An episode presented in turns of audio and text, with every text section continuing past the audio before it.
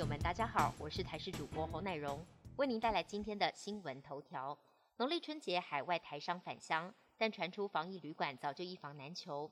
外界希望指挥中心能开放居家检疫和缩短检疫天数。卫福部长陈时中到立法院备询时表示会考虑，而且如果是一家人返国都接种了两剂疫苗的话，陈时中允诺可以开放同房隔离，减少民众的经济负担。不过有医师提醒，春节预估会有三万人回台，现在入境阳性率为千分之一到千分之二。也就是说，春节期间至少会有三四十个阳性案例进来，而且如果他们都在家检疫，强调后果可能就是至少三十间学校会停课。近期国内新冠肺炎疫苗供货趋稳，各大国际疫苗持续到货。卫福部长陈时中坦言，高端目前仍然有约两百三十万剂没有到货，未来很有可能用不到，是否转为援助友邦？他说有很多国家在接洽。陈时中说，高端正努力巴拉圭 EUV 审查是否拿疫苗来援助友邦。他则说，目前有很多国家在接洽，但不方便透露，并表示这对我们不是机密，但对他们是。一百一十一学年大学考招变革多，全国一千八百六十一个参与考试分发的校系宣布，明年不止采集分科测验，也就是原本只考的成绩，更要采集学测成绩。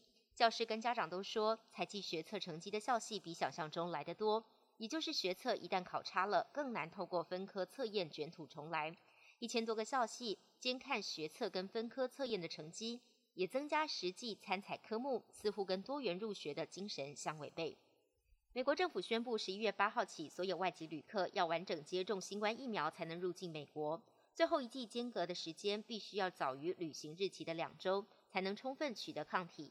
疫苗厂牌必须要获得美国 FDA 或是 WHO 的认可，包含了台湾目前施打的 AZ、BNT 及莫德纳，但高端目前并不在列。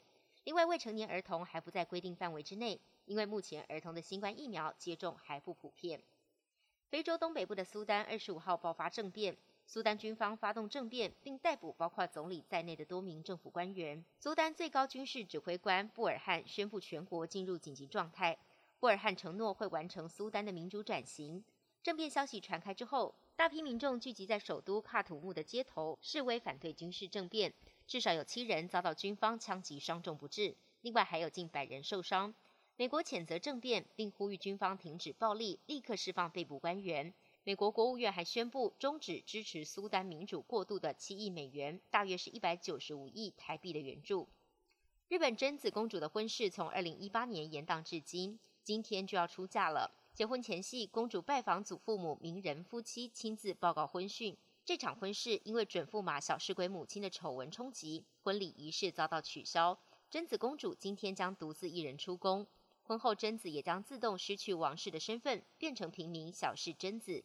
小两口将暂时住进位在东京涩谷的大厦，等到贞子拿到护照和签证，将移居纽约，展开新生活。本期新闻由台视新闻制作，感谢您的收听。更多内容，请锁定台视各界新闻与台视新闻 YouTube 频道。